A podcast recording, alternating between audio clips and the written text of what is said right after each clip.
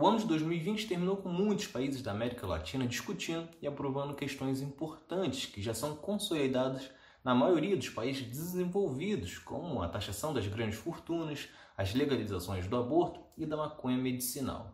No entanto, diferentemente do que ocorria no passado, o Brasil está longe de debater estas questões a fundo, contrariando a sua vocação para ser vanguarda na região em algumas questões. É Pilatos lá na Bíblia quem nos diz.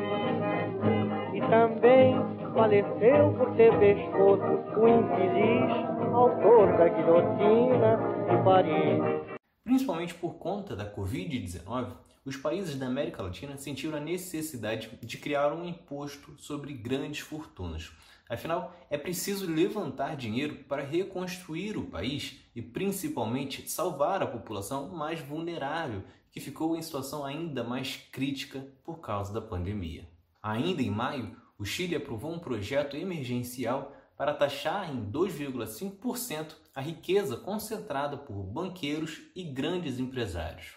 Já a Argentina e a Bolívia foram além e em dezembro de 2020 os países aprovaram a criação de imposto sobre grandes fortunas. Na Argentina, é cobrada uma taxa de 2 a 3% em cima de uma riqueza de 200 milhões de pesos, ou seja, cerca de 13 milhões de reais.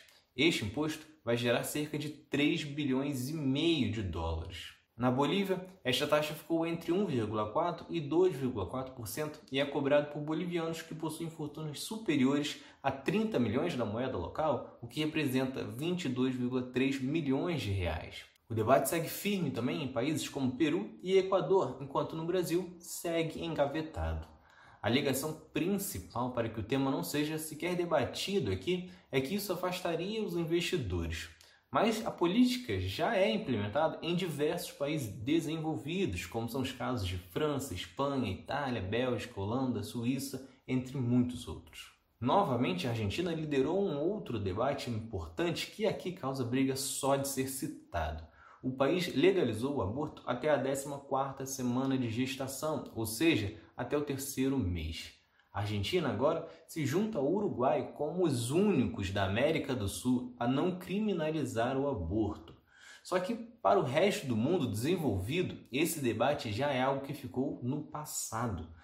Países como Estados Unidos, Canadá, Espanha, Portugal, Itália e tantos outros já permitem o aborto. A falta deste debate aqui acaba ficando preso a questões conservadoras, machistas e religiosas. Com isso, o Brasil acaba ficando junto, basicamente, aos países da África e do Oriente Médio e alguns da América. Como já disse aqui em um episódio específico sobre o aborto, a criminalização não tem impedido o aborto. Só em 2019, o SUS fez mais de 80 mil atendimentos após abortos mal sucedidos feitos em clínicas clandestinas ou em algum outro tipo de procedimento. Somando aí a quantidade que pode ter ocorrido sem deixar sequelas e a de pessoas que morreram isso significa que o número de abortos é extremamente alto, mesmo sendo proibido como está sendo atualmente. Não é à toa que a campanha tem como slogan Educação sexual para decidir, anticonceptivos para prevenir e aborto legal para não morrer. Ou seja, não trata-se de um apoio ao aborto, mas que se isso for uma decisão da mulher, que isso ocorra de forma segura, como disse, isso já é um entendimento que já é garantido nos países mais desenvolvidos do mundo e que chega aqui agora na América, mas com o Brasil no fim da fila.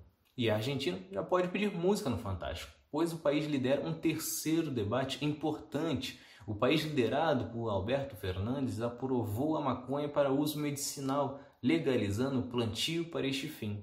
O país se junta a Uruguai e Chile, que também permitem para o uso recreativo. Situação que também já é permitida no Canadá, Holanda, Espanha, Itália e até em algumas regiões dos Estados Unidos.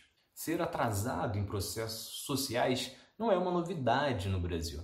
Afinal, estamos falando do último país da América a abolir a escravidão. Foi também um dos últimos a permitir o divórcio quase 70 anos depois do Uruguai. Como você pode perceber, o Brasil quase sempre foi atrasado em decisões que contrariavam os interesses do homem branco rico. Porém, em muitos outros momentos, o país acompanhou importantes transformações de perto. Em 1932, por exemplo, o país aprovou o voto feminino, após três anos depois do Equador, que foi o primeiro da América e décadas na frente de Argentina, Chile, Colômbia e tantos outros.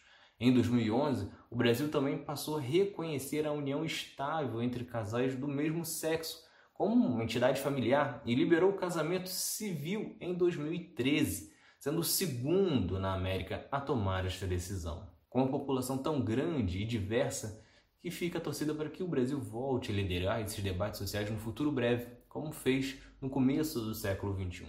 Se vocês gostaram, curtam, se inscrevam para não perder nenhum episódio do outro lado da história. Acompanhe a gente também nas redes sociais, estamos no Instagram, no Twitter, no Facebook, além do nosso podcast que está espalhado por todas as plataformas de áudio. Ah, e todas as fontes utilizadas neste episódio estão no nosso site, outroladodahistoria.com.